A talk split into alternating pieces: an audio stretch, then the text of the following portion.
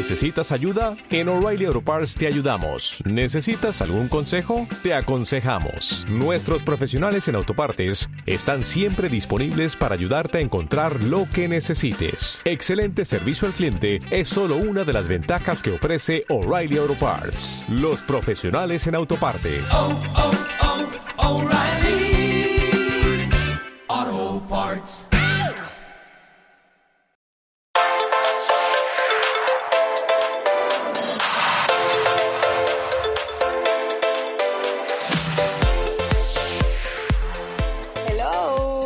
Hola, hola, welcome to Kangaroo Mommies Podcast. Woo. Hello. One more week. Yeah, esta es nuestra edición 7, si no me equivoco. Wow. Yeah. Cada vez tenemos como eh, más desafíos en cuanto a, a temas que tocar, pero siempre hay algo de qué hablar. Totalmente. Yo creo que las mamás siempre vamos a tener algo con que, de qué hablar. Este, sobre todo cuando tenemos niños en general. Así es que siempre hay algo con que reírse, con que eh, mejorar, con que investigar. Así es que eh, a nosotros y como a nosotras nos encanta hablar, Claro. pues here we are. Yeah. Sí, hablando de, de cosas graciosas, les cuento algo que Michelle me contó, a- creo que fue al final de la semana pasada, que, y de hecho yo lo empecé a aplicar ayer, eh, los castigos. Ay, sí, Eh, es lo máximo. Eh, Normalmente, no sé qué criterio usa Michelle, pero se supone que uno de los castigos, por ejemplo, cuando le dices a los niños que se sienten, es uno un minuto o, o sea, el minuto es como proporcional, se debe usar a la edad del niño. Por ejemplo, Maika debería estar sentado dos minutos Sí. y mi hija eh, uno. Que de hecho, eh, este es la- el fun story antes de tocar el podcast. Michelle me contó que Maika la última vez se quedó dormida en el castigo. Sí, exacto. Es que lo dejé creo que más de dos minutos, pero it's okay. Bueno, ayer me pasó que cuando yo lo intenté y se acabó el minuto y bajé a Olivia de la silla, la man quería que la subiera de nuevo. No. Actually, la man no entendió el propósito del castigo. ¿Y que estaba viendo televisión No, no, no, no. Yo agarré y puse una silla X en una esquina y la senté y le dije, eh, eh, tienes que estar ahí un minuto, porque eso no se hace. Y se quedó sentada, tranquila, súper relajada. Y cuando terminó el minuto le dije, ya, listo, y la tomé y la bajé y la man se empezó a quejar y quería que la subiera de nuevo. So, that was my Creo first... que vas a tener que claro. Creo que vas a tener que cambiar o la silla o la posición. Or something, hasta que entienda Mira, que ese es el castigo. Sí, exacto. Con Maika me ha funcionado porque eh, obviamente uno lo disciplina, este, pero uno no quiere estar disciplinándolo en ese sentido de, de pues darle una, una paleta o algo todo el día, me explico. Entonces, eh, y él es un niño que en verdad eso no le afecta mucho, pues.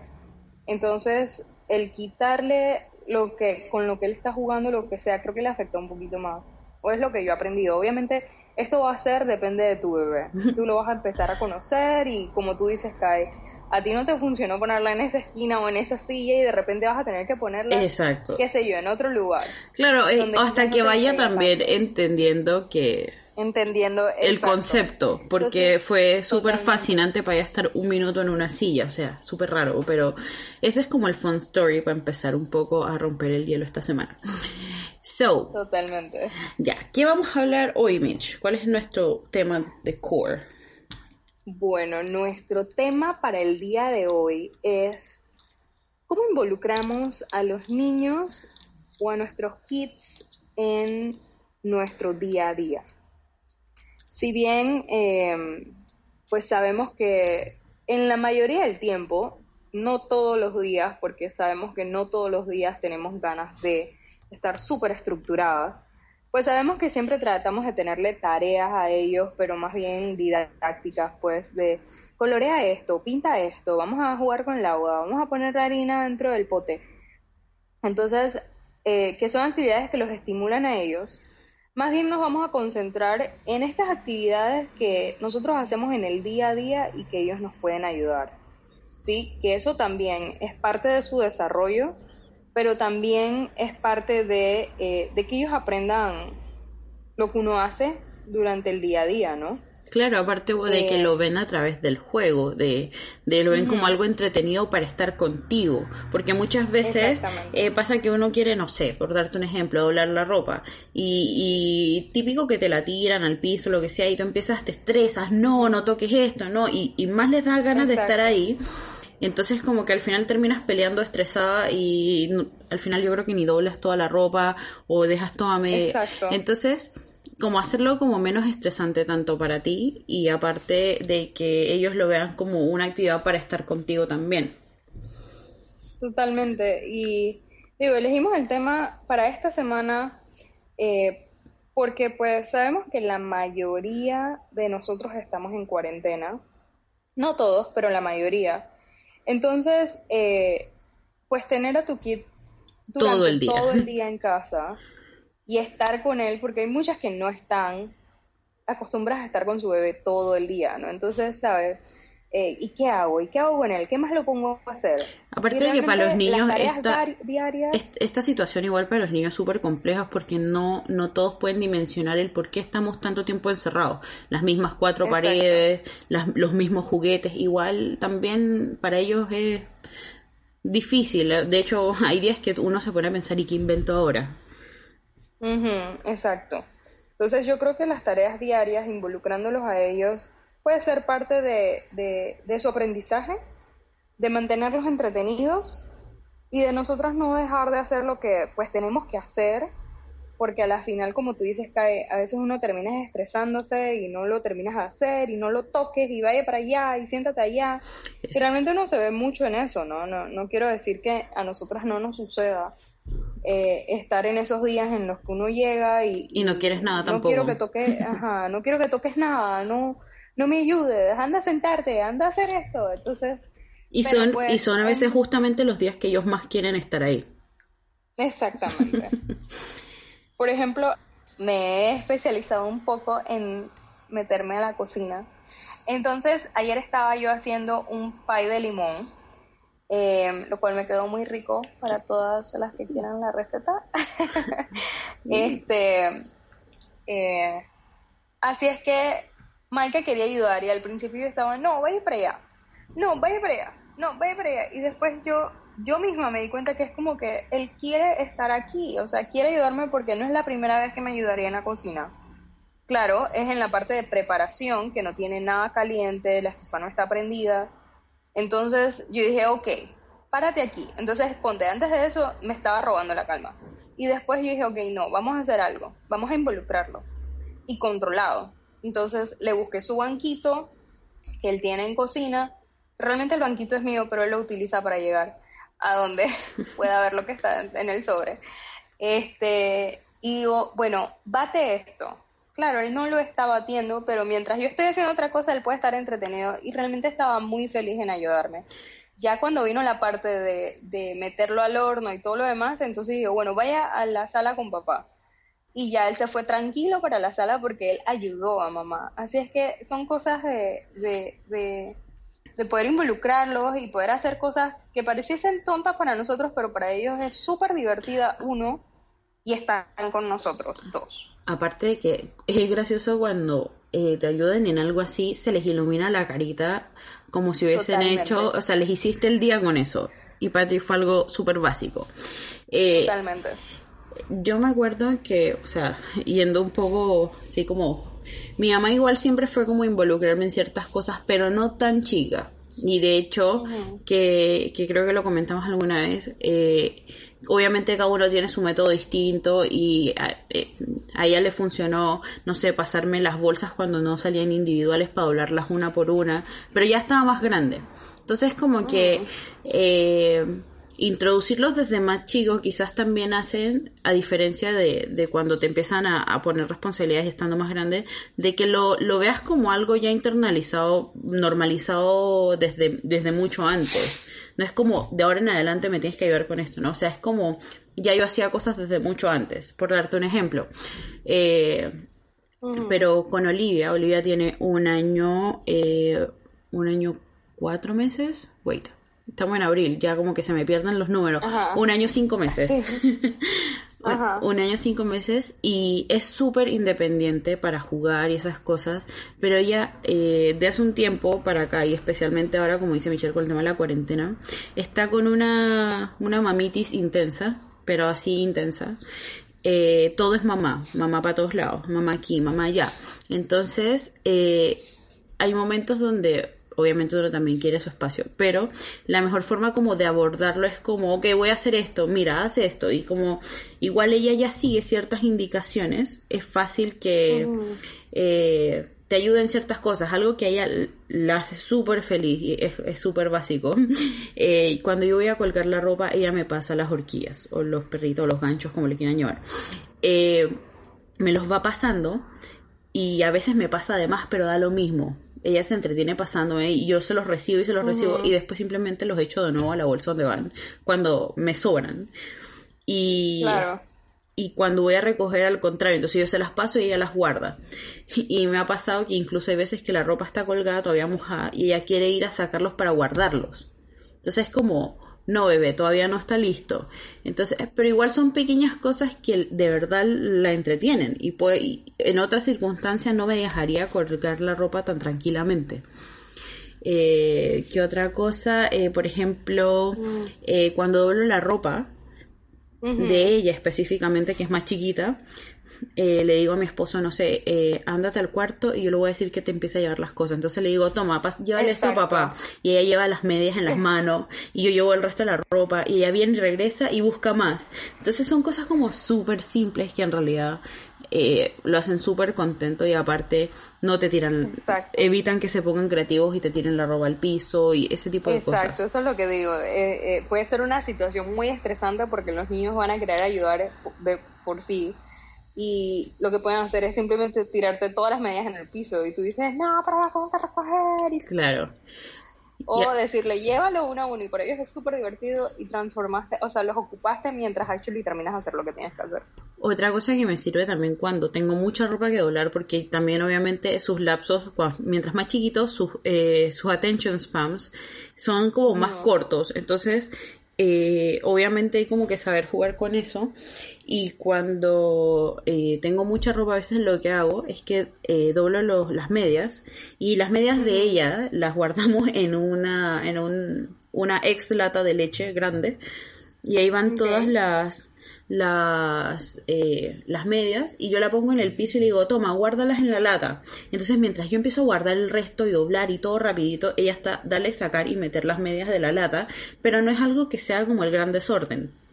Y al final es como, bueno, echémosla toda, ya ha terminado, ya listo, muchas gracias, high five y contentos. Entonces son como pequeñas cosas.